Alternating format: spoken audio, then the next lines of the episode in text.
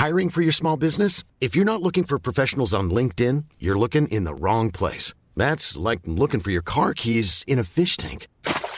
LinkedIn helps you hire professionals you can't find anywhere else, even those who aren't actively searching for a new job but might be open to the perfect role. In a given month, over 70% of LinkedIn users don't even visit other leading job sites. So start looking in the right place. With LinkedIn, you can hire professionals like a professional. Post your free job on linkedin.com slash people today.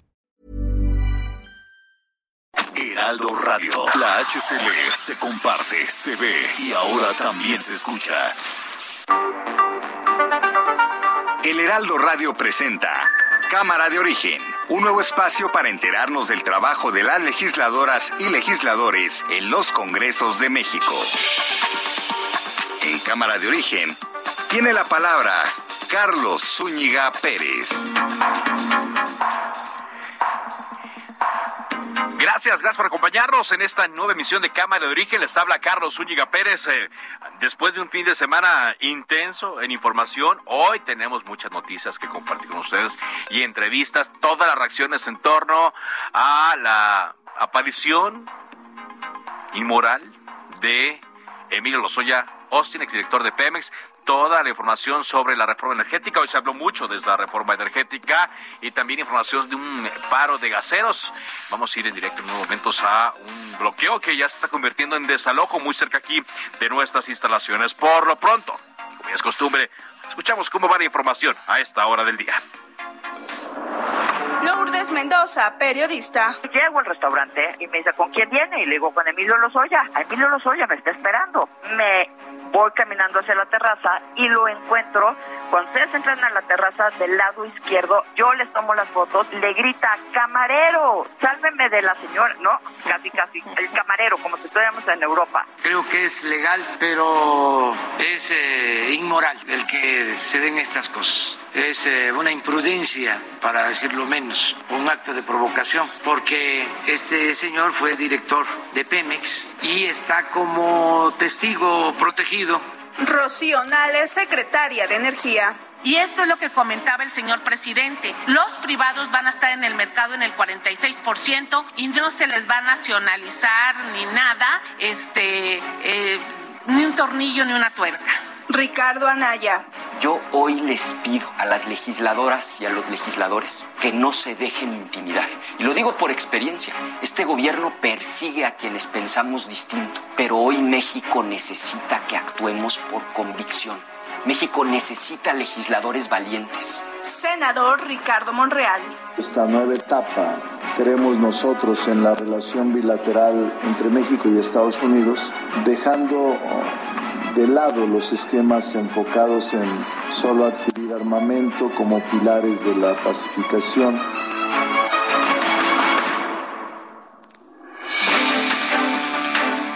Y aquí más de la información del día. Tras darse a conocer estas fotografías de Emilio Lozoya Austin en un restaurante de Las Lomas el sábado en la noche, la Fiscalía General de la República aseguró que el exdirector de Pemex sigue procesado y que ha aportado pruebas para judicializar a exlegisladores beneficiarios de los sobornos de Odebrecht, que por cierto son cosas que están por comprobarse todavía, ¿no? Porque todo parece, todo parece que el señor Lozoya lo que hizo fue tener venganzas, venganzas personales y él tan feliz de la vida ahí departiendo en un restaurante en Las Lomas. Se reprogramó para el 3 de noviembre una audiencia que se llevaría a cabo hoy en la cual se presentará una demanda civil que México entabló ante una corte contra Genaro García Luna, exsecretario de Seguridad Pública en la época de Felipe Calderón, además de 40 entidades físicas y morales, incluida su esposa. Hoy el embajador de Estados Unidos en México, Ken Salazar, se reunió con la presidenta del Senado, Olga Sánchez Cordero, para hablar de migración, seguridad y armas. También el coordinador de Morena en el Senado, Ricardo Monreal, hizo un recorrido por el edificio, estuvieron en el salón de plenos, en los patios y en otras áreas de este edificio de paseo de la reforma. Se prevé que mañana la tormenta Pamela se intensifique en el Pacífico a huracán categoría 2 y el miércoles llegue incluso a categoría 3. Habrá lluvias muy fuertes en Baja California Sur, Sonora, Sinaloa, Nayarit y Jalisco y se prevé que toque tierra en Sinaloa. Bueno, vámonos con la información de última hora que eh, detenemos, le comentaba que hay un paro de gaseros, hay una manifestación y bloqueo afuera de las instalaciones de la Secretaría de Energía, muy cerca aquí de nuestras instalaciones, eh, por la avenida Insurgentes, pero por lo que estoy viendo, algo sucedió, hubo empujones, hubo golpes, ya veo gente incluso con sangre en el rostro. Augusto Atempa, reportero del Heraldo de México, ¿qué está pasando en Avenida Insurgentes y Eje 5? Te escuchamos. Carlos, muy buenas tardes. Así es, pues te platico que ya empezó el desorden en este punto y es que hace aproximadamente a la una de la tarde inició una manifestación justo frente al, al edificio de la Secretaría de Energía. Eran alrededor de 50 eh, gaseros que traían algunas pipas quienes pedían un diálogo con las autoridades de la Secretaría de Energía, pues para poder regular este costo de gas y que ellos pues también pudieran ganar. Como no se tuvo un resultado, eh, ellos empezaron a bloquear primero la avenida San Antonio, después pasaron a insurgentes y pedían que la comisión que ingresara a este edificio fuera una comisión de 12 personas y no de 5 como la autoridad se los estaba pidiendo. Es por eso que una vez que llegan a un acuerdo, se retira esta, esta manifestación, pero hace unos instantes antes de las 4 de la tarde se volvió a bloquear todo lo que es la avenida de los insurgentes, incluso el servicio del Metrobús se ve afectado y también la avenida San Antonio está bastante afectada por este bloqueo. Y te platico también que pues ya llegaron elementos de la Secretaría de Seguridad Ciudadana para pues retirar estas pipas. Esto ha generado una, una serie de empujones con los manifestantes. Por supuesto, la Secretaría de Seguridad Ciudadana pues lo único que está buscando es reabrir la circulación y dejar de afectar a cientos de personas que créeme en este momento la avenida Insurgentes parece un mar de gente que va caminando buscando una oportunidad de transporte público. Porque no hay no hay metrobús, ¿verdad? El metrobús está sin poder pasar por esa zona en ambos sentidos. Así es, no pues eh, permanece suspendido el servicio, sobre todo en esta estación que es Ciudad de los Deportes y están realizando eh, pues eh, cortes al servicio del metrobús Siguen llegando en este momento más patrullas de la Secretaría de Seguridad Ciudadana. Vamos a estar muy al pendiente porque te vuelvo a mencionar, ya se desarrollaron una serie de empujones y esto puede desencadenar pues un, conflicto que, que se, se agrave se agrave este conflicto. Veo una persona que, que trae una herida en la cabeza y otra en la cara. Parece uno de los eh, líderes de, de, estos trabajadores eh, que estaban allí bloqueando. Así es, es que cuando llegaron los uniformados, los uniformados portaban este, estos escudos, estas eh, cascos, y se desarrolló esta, esta serie de empujones, lo que termina con por, por lo menos una persona con heridas, como bien lo mencionas, es uno de los representantes de esta empresa gasera. Bueno, Vamos eh, a avanzar entonces aquí la información en Cámara de Origen y de ser necesario, Augusto, regresamos contigo un poco más adelante para que nos actualices la noticia desde este punto.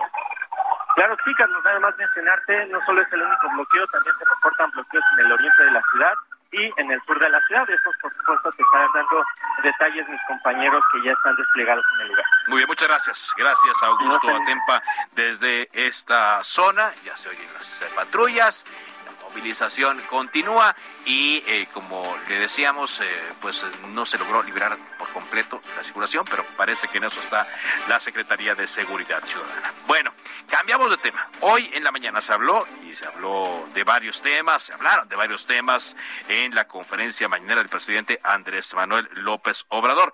Entre otras cosas, también se habló de la reforma eléctrica, esta que se envió a finales de septiembre a la Cámara de Diputados. Paco Nieto, ¿qué tanto se dijo en este lugar? Te escuchamos, Paco. Carlos, ¿qué tal? Muy buenas tardes. Pues el presidente hoy cumplió lo que había prometido de la semana pasada, explicar a detalle la reforma energética, eléctrica. En ese sentido, pues invitó a su gabinete energético para hablar sobre este tema, este, su gabinete de energía, perdón. El presidente, pues, eh, invitó a que diera la exposición eh, a la secretaria de Energía, Rocío Nale, y bueno, la funcionaria explicó que las empresas privadas tendrán participación en el mercado eléctrico, pero con nuevas reglas. Eh, recordó que se van a reformar los artículos 25, 27 y 28 de la Constitución. con el propósito de que la Comisión Federal de Electricidad cuente con el despacho de electricidad, es decir, detalló que se venderá electricidad producida para obtener mayores ingresos garantizando el servicio de la energía eléctrica a precios bajos y bueno, pues escuchemos a la secretaria esta parte de la conferencia.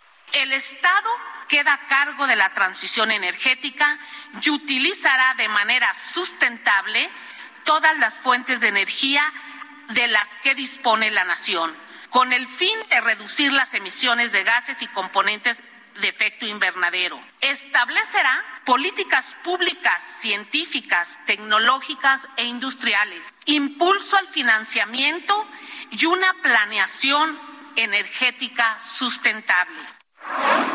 Y bueno, Carlos, la secretaria, eh, pues anunció que no se va a nacionalizar nada. Es más, dijo, no se va a nacionalizar ni un tornillo ni una tuerca a las empresas que ya están eh, participando en la generación de energía, pero sí explicó que los privados van a tener en el mercado el 46% y el restante que será de la Comisión Federal de Electricidad, es decir, que el Estado preservará la seguridad y la autosuficiencia de la energía para la nación y el abastecimiento continuo de energía eléctrica para toda la población con el objetivo de que esta pues la luz no suba de precio. Escuchemos esta parte de la secretaria Anal. La CFE generará como mínimo el 54% y los privados el 46% de electricidad. Esto garantiza a todos los mexicanos seguridad energética y con ello las tarifas de la luz se podrán mantener a un precio por debajo de la inflación. Asimismo, entre el 54 y el 46% van a coexistir para poder suministrar el 100%. Y esto es lo que comentaba el señor presidente. Los privados van a estar en el mercado en el 46% y no se les va a nacionalizar ni nada, ni un tornillo ni una tuerca. Y bueno, pues el presidente Carlos también explicó que el mercado, pues ahí está para las empresas, pero con eh, ganancias razonables y bueno, dijo, a robar a otro lado porque aquí ya no se va a permitir. Esto es parte de lo que hoy sucedió en la mañanera, Carlos. Muy bien, gracias, muchas gracias por este reporte, Paco, y agradezco mucho que en la vía telefónica de Heraldo Radio se encuentre Gonzalo Monroy, especialista en temas energéticos. ¿Qué tal, Gonzalo? Buenas tardes. Carlos, muy buenas tardes. Te he estado leyendo en Twitter, has estado eh, refutando cosas de las que se dijeron hoy en esta exposición que hizo la secretaria de Energía, eh, Rocío Nale. ¿Qué tanto de lo que mencionó es verdad? ¿Qué tanto es media verdad y qué tanto es mentira? Mira, yo te diría de que aproximadamente un 10% es verdad, un 50% es, son medias verdades y un 40% son francas mentiras demostrables. Eso es parte de, lo grotesco que se vio esta mañana. Ajá. ¿Y en qué, en qué fue lo que, desde lo que detectaste, mintieron más, Gonzalo? Pues mira, eh, eventualmente hay cosas que se tienen que decir claramente. ¿Por qué el corazón de la reforma, como ha mencionado el presidente, es, es cambiar el despacho? Bueno, es justamente poner a las plantas más ineficientes de CFE, las que estaban fuera del mercado, ponerlas justamente hasta el frente de la cola, que despachen en todo momento. Mm. Al día de hoy es justamente CFE produce el 38% y justamente llevarlos cuando operen sus plantas a toda su capacidad en todo momento, todos los días, hasta este mítico límite del 55%, de ahí del 54-46 que se ha mencionado tanto. Hay que entender claramente, y eso es importante que lo sepa la gente, ese 54% incluye las plantas más contaminantes de combustóleo, de carbón y de diésel. Precisamente plantas que, para dar un ejemplo a la gente, el combustóleo, la generación a base de combustóleo, es 70% más cara que las energías renovables. Y la secretaria, una parte que ha hecho, un, yo te diría, un, un manejo muy mañoso, tiene que ver con que eh, justamente CFE será el que compre toda la electricidad solamente CFS que se la puede vender a los mexicanos. Sí, ajá. Esto es muy importante, sobre todo, Carlos, con respecto a las plantas de autoabastecimiento. Plantas donde la secretaria nos mintió a todos, plantas que, que incluso nacieron en la reforma de 1992. Así que son plantas que son privadas que no le venden electricidad a terceros, sino a sus propios socios. Vimos justamente cómo se quejaba de, de, la expansión y que son 77 mil socios. Bueno, son compañías que se han asociado para no tener que depender de la electricidad cara e inestable de la CFE. Cara e inestable de la Comisión Federal de Electricidad. A ver, para que nos eh, aclaras un poco esto, se ha mencionado mucho eh, algunas empresas, ¿no? Como Walmart, como FEMSA, que, que dice el presidente que un OXO, por ejemplo, paga menos energía que un usuario eh, tradicional, un usuario doméstico. ¿Qué, ¿Qué hay de cierto en esto, Gonzalo? Esa es una excelente pregunta, Carlos, y tiene que ver precisamente con la parte del autoabastecimiento, como te decía. ¿Cómo va a pagarle la electricidad a la CFE si estas compañías han asociado y a su propio costo, con sus propias inversiones, generaron su propia electricidad? Obviamente no van a pagar esa parte. Más adelante, incluso cuando se han asociado, sobre todo en proyectos de energía renovable, principalmente eólica y solar, lo que han hecho es que incluso han construido líneas de transmisión, las cuales se le han regalado al Estado mexicano. Por ende, en la tarifa de transmisión no terminan pagando una tarifa completa, estarían pagando doble. Lo único que pagan es por la electricidad que efectivamente usan. Por eso es que vemos incluso esos números bastante, yo diría incluso bastante truqueados, si no es que falsamente, prácticamente falsos, que han mostrado las autoridades en estos últimos días. Ahora, eh, estas empresas hicieron las inversiones, hicieron eh, lo que tuvieron que construir bajo el marco de la ley. Pero hubo algo que, que el señor Bardel le llamó como, si fuera un bypass a la Constitución y que es a partir de ahí donde pareciera viene el núcleo de esta de esta idea, Gonzalo, de esta reforma. ¿Sí hicieron algo incorrecto los empresarios? Fíjate, esa es una excelente pregunta y ahí es donde revela precisamente quién es el autor intelectual de esta reforma. Te puedo confirmar, incluso con lo que dijo hoy la secretaria, la Secretaría de Energía no tuvo nada que ver en esa reforma, tampoco se consultó con la Secretaría de Hacienda. Estos argumentos precisamente de que hay un mercado ilegal, que eso era contrario a la ley del Servicio Público de Energía Eléctrica precisamente de los noventas, todos esos son argumentos que ha hecho Manuel Barlet en los últimos 30 años. Primero lo hizo como un integrante del PRI en su ala más nacionalista, lo hizo también cuando fue gobernador de Puebla, lo hizo también cuando fue senador por el Partido del Trabajo. Esos argumentos, para los que llevamos ya algún rato trabajando de parte de energía, no son nuevos, son precisamente las nociones esta interpretación de algo ilegal cuando la ley que estaba aprobada en su momento y después la ley de 2013 los valida. Así que por desgracia estamos en una batalla que está liberando Manuel Barlet contra literalmente todo el sector empresarial mexicano. Todo el sector empresarial, es decir, eh, todo aquel que le hacía competencia ¿no? a la Comisión Federal de Electricidad. Y pareciera, Gonzalo, que pues lo que le están haciendo eh, en esta reforma es quitar toda la competencia, ¿no? Básicamente, para de esa manera, según su visión, fortalecer a la Comisión Federal de Electricidad. Efectivamente, Carlos, ahí haces un elemento muy claro y sí, aquí déjame detenerme un segundo, sí hay un ganador con esta reforma eh, que está proponiendo el presidente. Y, y, ese ganador se llama Comisión Federal de Electricidad. No ganan los consumidores mexicanos, algo que también dijo hoy la secretaria Nale que iban a bajar los costos, no justamente lo que te platicaba de los costos de generación de la CFE son entre cuatro y cinco veces más altos que los que son privados. De lo que se trata y de lo que pretende esta reforma es mandar a CFE hacia adelante y desplazar a toda su competencia. Esto tampoco le va a ayudar tampoco al desarrollo del país. Todo lo que tiene hoy CFE en sus monopolios de transmisión y distribución, pues por desgracia ninguno, ninguna de estas posiciones le va a poder ayudar en ello. Ninguna de estas. Ahora, Gonzalo, estoy platicando con Gonzalo Monroy, experto en temas energéticos, para que nuestro auditorio entienda un poco esto del despacho y lo que significa. Dijo Rocío Nale que en esta reforma, el nuevo despacho de las centrales eléctricas, primero serán las hidroeléctricas, porque dicen es la energía más limpia, firme y constante, y dice la más barata. Posteriormente la nuclear, después la geotermia, después la que se produce a través de gas y térmica, y dice en séptimo lugar estará la eólica y la solar, y, corrijo, sexto lugar, y en séptimo, gas de privados, que se produce con gas de privados, y al final el carbón.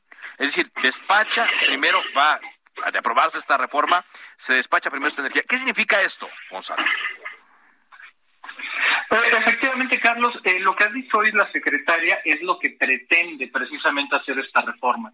Sin embargo, cuando uno se va a los datos, cuando se va a lo que son los costos, podemos ver de que lo que dijo la secretaria no tiene sentido. Incluso sabemos justamente que las, en términos de eficiencia son primero las energías renovables, principalmente la fotovoltaica, la solar, después viene precisamente la eólica, después viene la geotérmica, en cuarto lugar vienen las hidroeléctricas, después viene la planta eh, nuclear de Laguna Verde, ciclo combinado, combustóleo, carbón y diésel. Obviamente, lo podemos saber muy bien, estas últimas plantas son las de En este arreglo, que es el arreglo que nos lleva precisamente a costos más bajos, eventualmente la eliminación de los subsidios eléctricos y en un desmercado más desarrollado a tarifas más bajas, es precisamente donde CFE dice, yo no puedo continuar compitiendo, así que en lugar de volverse más productivo, elimino a la competencia. ¿Qué significa, Gonzalo, para nuestro auditorio, que a su casa o que a su negocio o que al lugar donde trabaja llegue una energía hecha eh, con eh, eh, por ejemplo, recursos renovables y qué significa que llegue una hecha con eh, con combustible, como tú decías, esta que se produce con el ciclo combinado. Es más cara, es evidentemente de menor calidad. ¿Qué es? ¿Qué significa? Claro que sí, Carlos. Pues mira, hay que tomarlo como lo que es. Hay, eh, eh, empresas sobre todo mexicanas globales que cotizan en bolsas de otros lugares del mundo, han, muchas de ellas han hecho compromisos con sus inversionistas y también con sus consumidores, justamente para eh, bajar sus emisiones de carbono, justamente tratar eventualmente para 2045-2050 volverse neutrales de carbono. ¿Eso qué significa? De que han hecho grandes inversiones en energías renovables, principalmente energía eólica y solar. lo que está planteando esta reforma, y eso también te lo puedo confirmar, varias de esas empresas ya se acercaron a CFE para ver si CFE le puede seguir abasteciendo energía renovable y cumplir, y cumplir sus compromisos globales. CFE les ha dicho que eso no puede hacerlo en el arreglo que están haciendo, en esta que se plantea en esta reforma. ¿Qué termina pasando? Sí, México y sus empresas eh, justamente van a poder, eh, no van a cumplir sus compromisos. Y agregamos un elemento que ha sido poco mencionado y prácticamente olvidado por las autoridades, que tiene que ver que esta reforma es prácticamente incompatible, es violatoria de los tratados de libre comercio con América del Norte, con Europa y también incluso con el propio TPP, sobre todo en capítulos como eh, trato no discriminatorio, como o apertura de un, de un sector, como también eh, empresas del Estado y sobre todo protección de inversiones. Todos estos no son interpretaciones, son menciones explícitas de que el sector eléctrico está protegido. Hay derechos. Cuando agregas justamente que se cancelan los permisos sin ninguna causa previa, no hay ninguna investigación, no hay una sanción, no hay un acto, no, es más, no hay un acto de corrupción en los permisos vigentes, pues obviamente todos los derechos adquiridos, también protegidos por la Constitución, pues están en peligro están en peligro. Ahora, el presidente dijo algo. A robar a otro lado. El presidente da a entender de que los medios de comunicación, dice, están al servicio de grandes corporaciones del sector eléctrico que se estaban haciendo negocios únicamente para ganancia. Vaya, lo que quiere decir es que eh, eh, con, con esta eh, reforma la energía va a ser más barata, porque puso el ejemplo de España, dice el sector eléctrico en España, las tarifas de luz están por las nubes, así lo mencionó. Es, correcto, Carlos. Fíjate, ahí un elemento que ocurre es justamente este divorcio entre el costo y la tarifa. Precisamente al, eliminar los eh, órganos reguladores, especialmente la Comisión Reguladora de Energía, la CRE, CFE va a poder fijar su tarifa como mejor quiera. Puede, y, aquí ese es de los puntos de discrecionalidad que se mencionaba antes, CFE puede, justamente a su propia discreción, no se tiene que coordinar con absolutamente nadie, puede a un estado que sea el preferido del presidente, un estado, una alcaldía, un municipio, y, por decir un número, de darles la electricidad a 10 pesos el bimestre.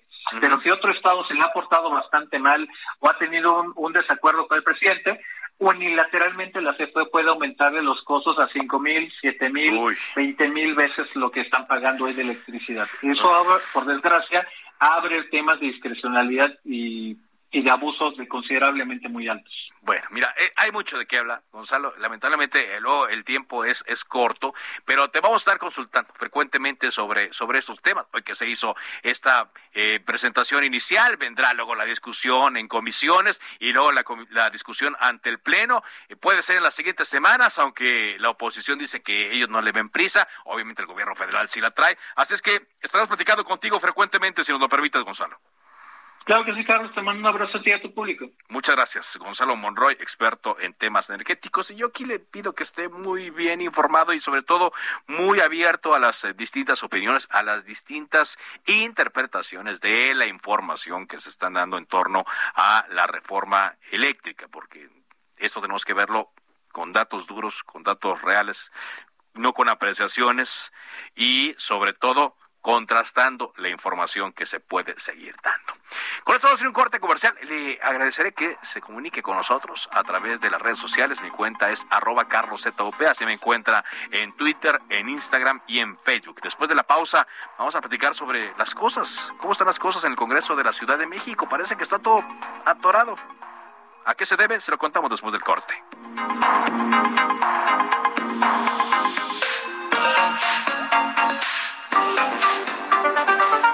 Se decreta un receso. Vamos a un corte, pero volvemos a Cámara de Origen con Carlos Zúñiga Pérez. Heraldo Radio, la HCL se comparte, se ve y ahora también se escucha.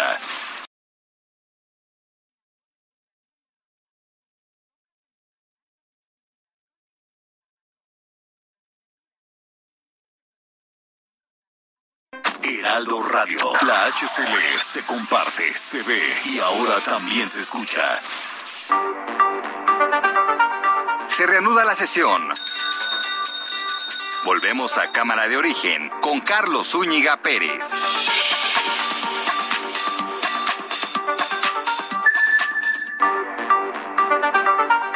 Contacte a Carlos Zúñiga Pérez en Twitter, Facebook e Instagram como arroba carloszup.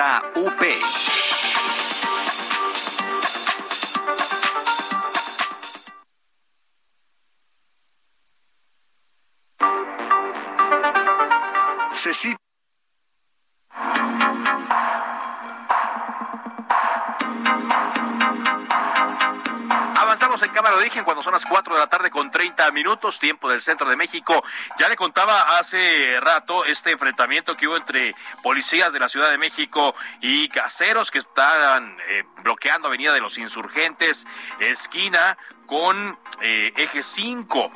Y pues está habiendo un caos porque se ha endurecido esta protesta de los gaseros. Estoy leyendo aquí un tuit del alcalde de Coajimal, Padrián Rubalcaba, quien señala que los piperos están cerrando la carretera México-Toluca en el sentido Toluca. Y hay otro punto también donde se endureció la manifestación. Javier Ruiz, reportero del Heraldo de México. ¿Dónde te encuentras, Javier? Hola Carlos, ¿qué tal? Te saludo con gusto. Exactamente nos encontramos ubicados sobre el eje 3 norte de la avenida Ingeniero Eduardo Molina, Molina también pues la avenida Victoria, donde pues han llegado ya a este punto al menos hay cuatro camionetas de gaseros, han colocado pues estos vehículos, estas pipas, las cuales hay que mencionar que no están cargadas, sin embargo, pues sí han llegado a bloquear este punto importante, son cerca de 60 personas, todos ellos pues dedicados a la venta, y como ya lo hemos sugerido, lo hemos mencionado, en otros puntos, pues están justamente en contra de que no se les ha subido pues la parte proporcional que deben de ganar justamente por cada cilindro de gas y es por ello que pues se unen a estas eh, manifestaciones que ya mencionas justamente en la México Toluca, en la zona de Insurgentes y San Antonio, también en la zona de la calzada Ermita Iztapalapa y el eje 6 Sur, al no tener una respuesta favorable, pues han continuado pues estos bloqueos. Mencionar que la circulación bastante complicada prácticamente para quien transita sobre Eduardo Molina una vez que se deja atrás el circuito interior,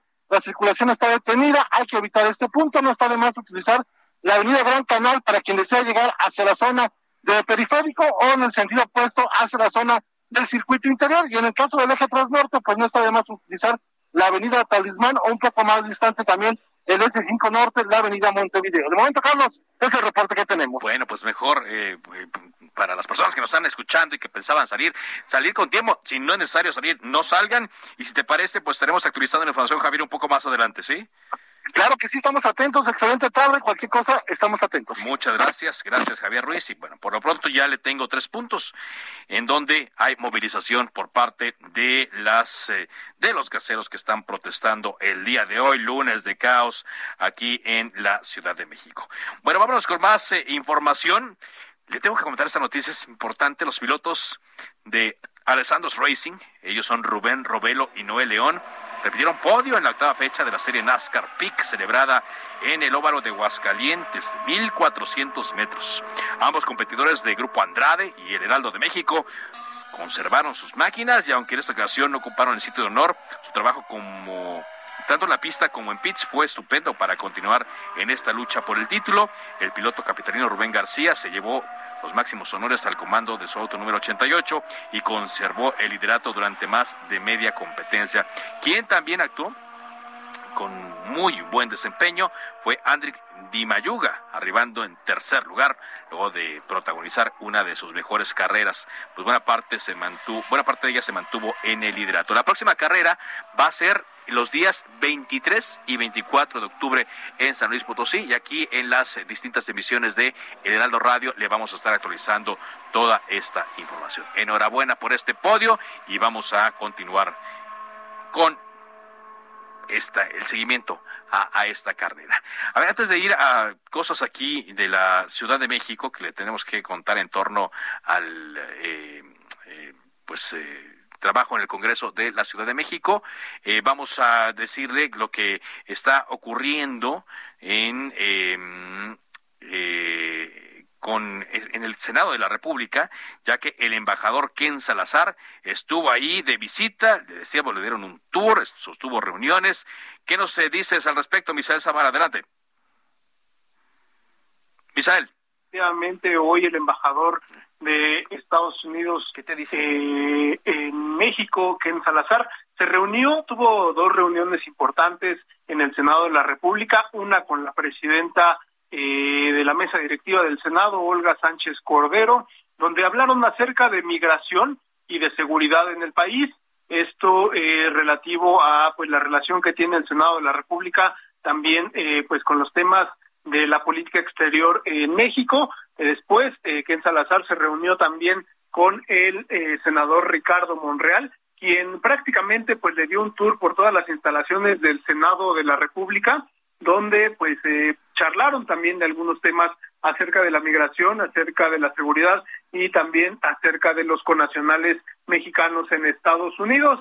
Eh, fue una eh, reunión, una visita eh, pues prácticamente eh, breve del de, embajador Ken Salazar. Fue una visita amistosa, según el, el senador Ricardo Monreal, quien, bueno, pues estuvo prácticamente eh, pues por todos eh, los, eh, los edificios principales del Senado de la República. También hoy, Carlos, te comento que se dio una eh, reunión de la Junta de Coordinación Política con el secretario de Relaciones Exteriores, Marcelo Ebrard Casaubón, donde pues eh, informó el canciller acerca de la reunión que tuvo con eh, Estados Unidos, la reunión de alto nivel el pasado viernes, la semana pasada, eh, le dio los pormenores a los senadores de la República, esto con motivo de que, pues, como te comentaba, el Senado de la República es prácticamente responsable también de los temas de política exterior eh, mexicana, y bueno, eh, al final ofrecieron una conferencia de prensa, Carlos, el senador Ricardo Monreal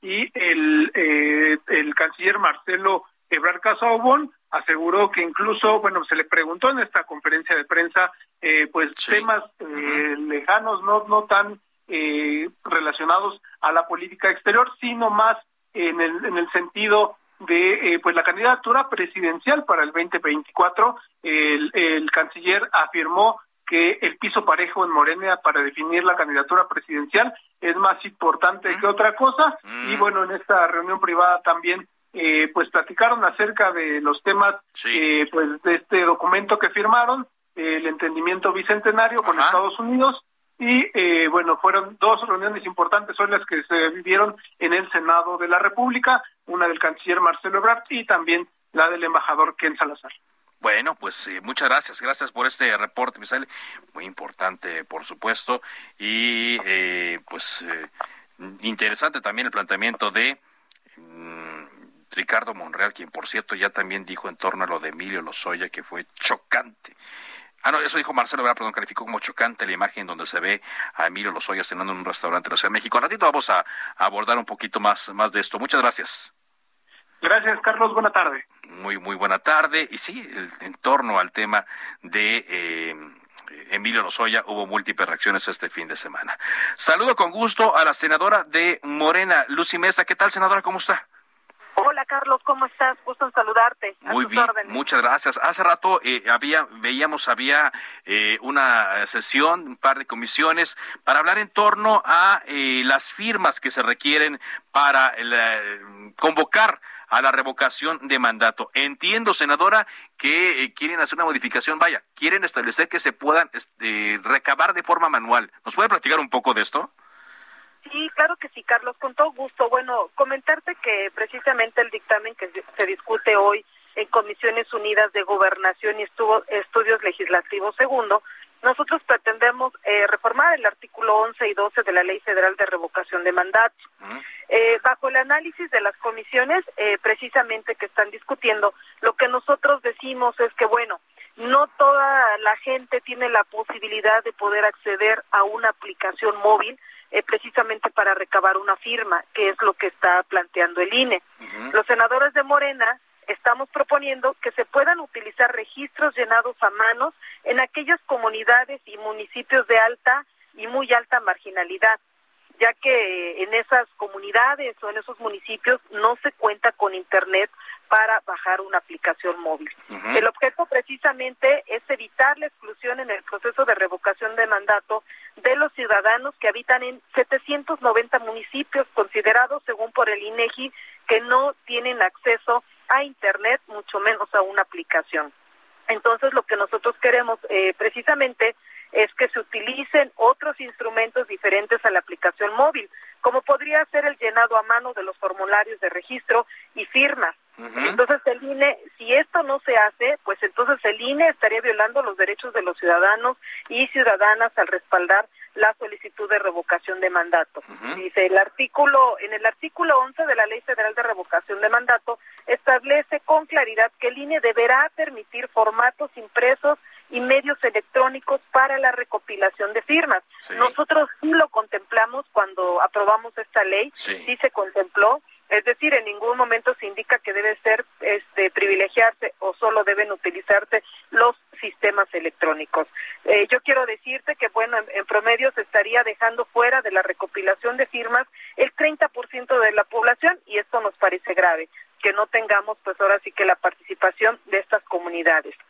Entonces es por eso que consideramos un tanto tendencioso y mal planeado por parte del INE que solamente sea por aplicación y de medios electrónicos.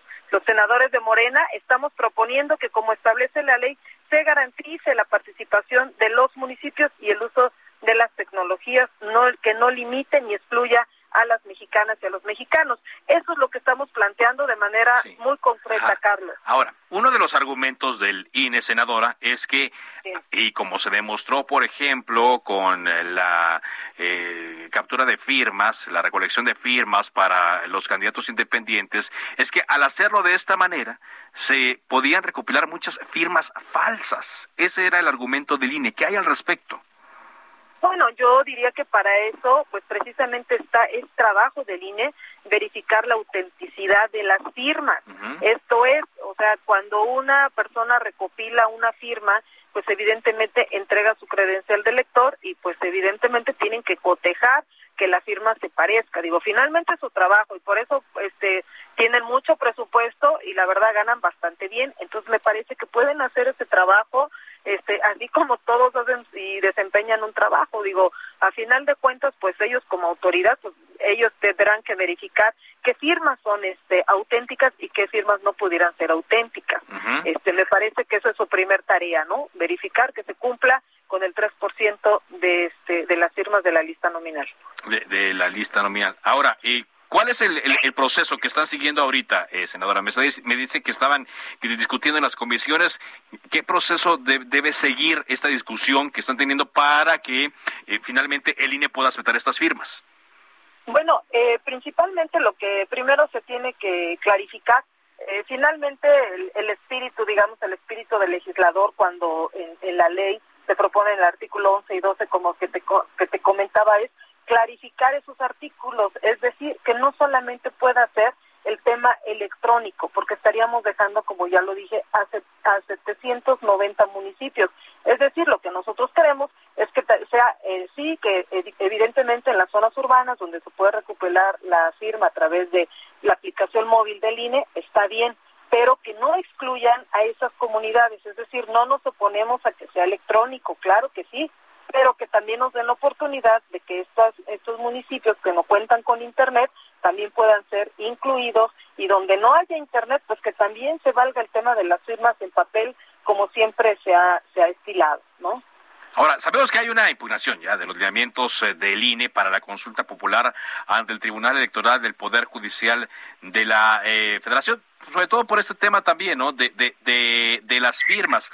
Al hacer esta modificación, eh, que, mm, ¿cómo le han llamado ustedes, es, eh, senadora? Eh, este acuerdo, ¿no? Que, están haciendo ahí. Bueno, este, es un decreto, ¿no? ¿Es un decreto que, que aprobaría? Es una, estamos clarificando, estamos clarificando los artículos 11 y 12 de la ley de revocación de mandato en este dictamen que se está discutiendo en comisiones, ¿no? ¿Pero le llaman decreto de interpretación? Ajá, bueno, sí es como, sí es clarificación más bien del, del este, de los eh, artículos 11 y 12 de la ley de revocación de mandato, ¿no? Que a final de cuentas es lo que te decía, es lo que el espíritu del legislador quiso decir o, se entendió, se entiende de esa manera.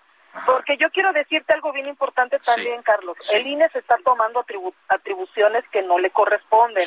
El INE no legisla, ¿no?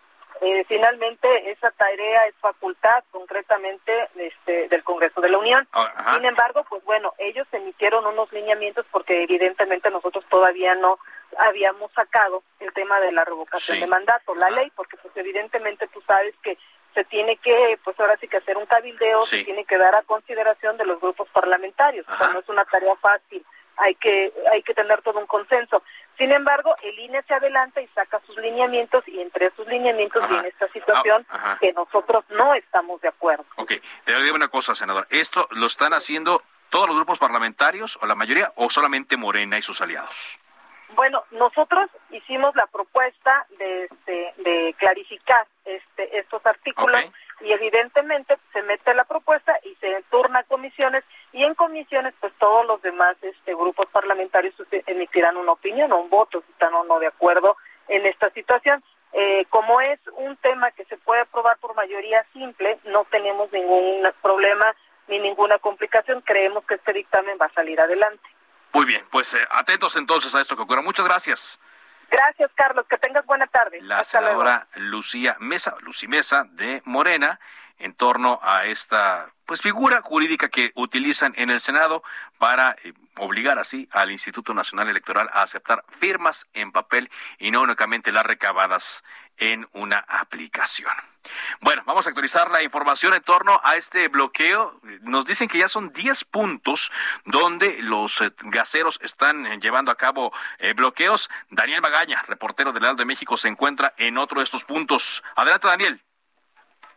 ¿Qué tal, Carlos? Muy buenas tardes. Bueno, pues ampliando esta información precisamente mientras esta discusión la reforma pues, energética. Bueno, pues cierran la pinta, pues los distribuidores de pues gas a través de las pipas ya que, bueno, pues eh, tuvieron una reunión en la zona de la Secretaría de Energía. Ahí ellos planteaban, el problema real es que ellos plantean un aumento o que les quede una eh, proporción de 3 a 3.50 pesos por litro.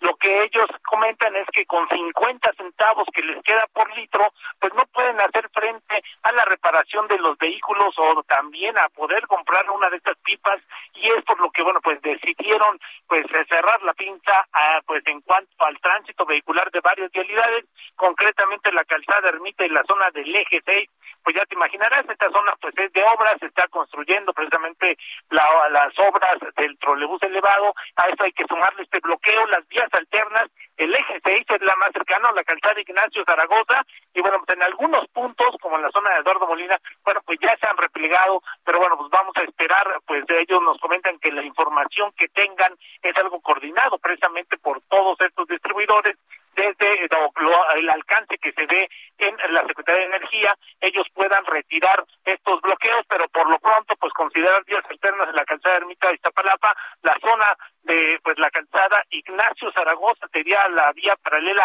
más cercana para evitar este punto, porque de verdad es una tarde muy problemática, sobre todo para quien se traslada o abandona la Ciudad de México en dirección a la autopista México-Puebla. El reporte y vamos a continuar atentos. Muy buenas tardes. Gracias, eh, muy buenas tardes. Y ahora, en otro punto, Augusto Tempa, bueno, regresamos contigo al, al, punto central, donde hace unos momentos hubo una, un enfrentamiento, hubo una riña. ¿Cómo están las cosas ahorita, Augusto?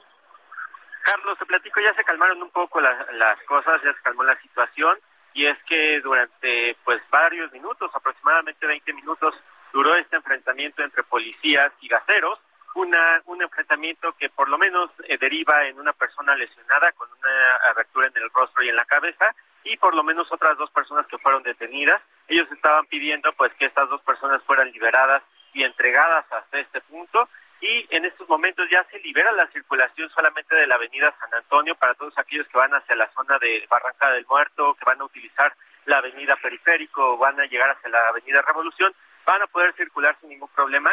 La avenida de los insurgentes se mantiene cerrada con dirección hacia el centro, pero con dirección hacia el sur se mantiene abierta. En estos momentos también el servicio del Metrobús ya comienza a reanudarse. Por supuesto, ya no vemos las largas filas o el mar de gente que caminaba aquí sobre la avenida de los insurgentes, pero sí te puedo decir que la, la circulación vehicular sobre la avenida San Antonio se encuentra todavía bastante afectada. Si quieren utilizar una vía alterna, podría ser el eje 7 sur para poder circular hacia la zona de periférico, hacia la zona de revolución. Carlos, mi reporte. Bueno, gracias, muchas gracias. Día complicado, decíamos, eh, aquí en la Ciudad de México y eh, pues lo mejor es que si usted iba a salir, mejor posponga un poco su salida o si de plano puede cambiarla para mañana o pasado mañana, mejor cámbiala, no se vaya a quedar atorado en uno de estos bloqueos, que ya sabemos que luego siempre los bloqueos eh, no le granjean buenas voluntades a quienes los encabezan, a ver si no les sale peor esto a los gaseros aquí en la Ciudad de México, en el Valle de México en general. Bueno, avanzando con la información, cuando son las 4 de la tarde con 50 minutos, hoy revisando la portada del diario La Jornada, nos enteramos que el gobierno de Chihuahua, cuando estuvo al frente Javier Corral, pues prácticamente convirtió la Casa de Gobierno en un centro de operaciones policíacas y ministeriales donde se integraban eh, expedientes en contra de sus opositores y a quienes veía como futuros competidores políticos. Allí funcionarios, empresarios y ciudadanos comunes habrían sido obligados a convertirse en testigos colaboradores para que sus testimonios sirvieran como elementos con el fin de enjuiciar a aquellos que el gobierno de Javier Corral decidiera. Como testigos debían señalar a personas y si no cooperaban, la amenaza era ir a la cárcel, destruir a sus familias o catear los domicilios de padres o hermanos. Ahora la actual gobernadora María Eugenia Campos, Maro Campos, pues eh, nos dice que también eh, pues fue uno de los objetivos de la Fiscalía. La intención era acusarla de actos de corrupción cuando fue alcaldesa de la capital de Chihuahua. Pero no fue lo único, porque también revisamos la portada de El Universal, donde vino una entrevista justamente con Maru Campos, quien agrega que, pues, agrega lo que le estaba contando arriba, que Javier Corral dejó un desorden financiero en el Estado un desorden financiero con una deuda de 75 mil millones de pesos.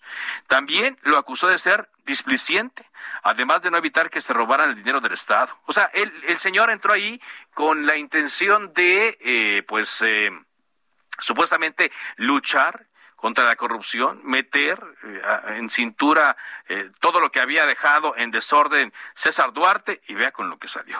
Maru Campos aseguró que no habrá una cacería contra Javier Corral, pero serán las instancias correspondientes las que determinen si Javier Corral y sus funcionarios irán a la cárcel o no. Dijo que la Alianza Federalista es un pretexto y una cortina de humo creada por Javier Corral para no hacer su labor, porque el tema federalista y de coordinación fiscal eh, está en el, eh, en el poder, dice, y eh, pero cuando se busca una mayor distribución de recursos, no puedes cruzarte de brazos y dedicarte 100% a esa organización, que más bien fue un distractor que el que utilizó Javier Corral en compañía de otros aliados que, pues, a final de cuentas, quedó en nada esa alianza federalista. Ángel, ¿cómo estás, Ángel Arellano? Buenas tardes. ¿Cómo andan las redes y cómo anda la web? Carlos, muy buenas tardes, gracias.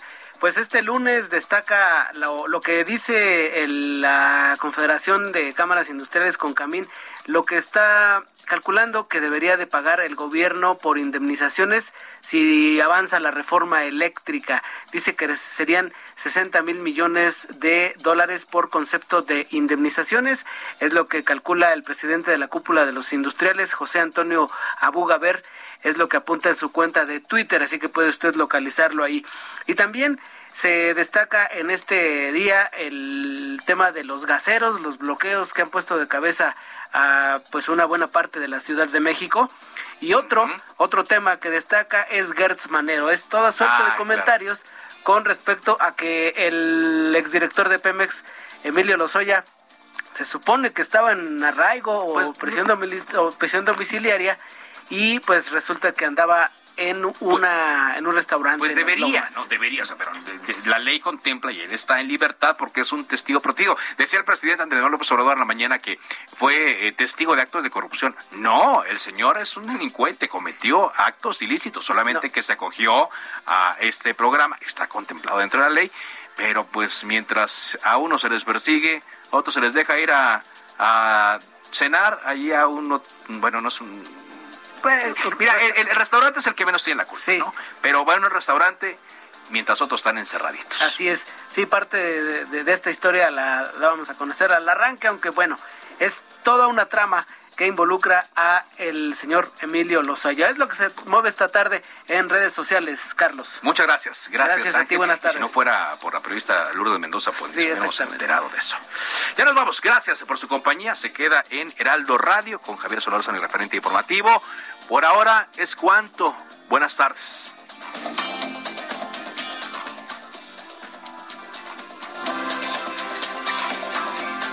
Heraldo Radio, la HCL se comparte, se ve y ahora también se escucha.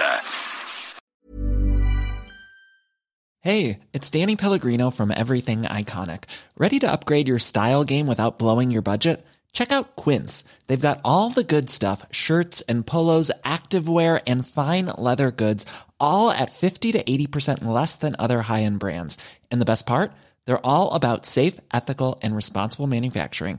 Get that luxury vibe without the luxury price tag. Hit up quince.com slash upgrade for free shipping and 365 day returns on your next order. That's quince.com slash upgrade.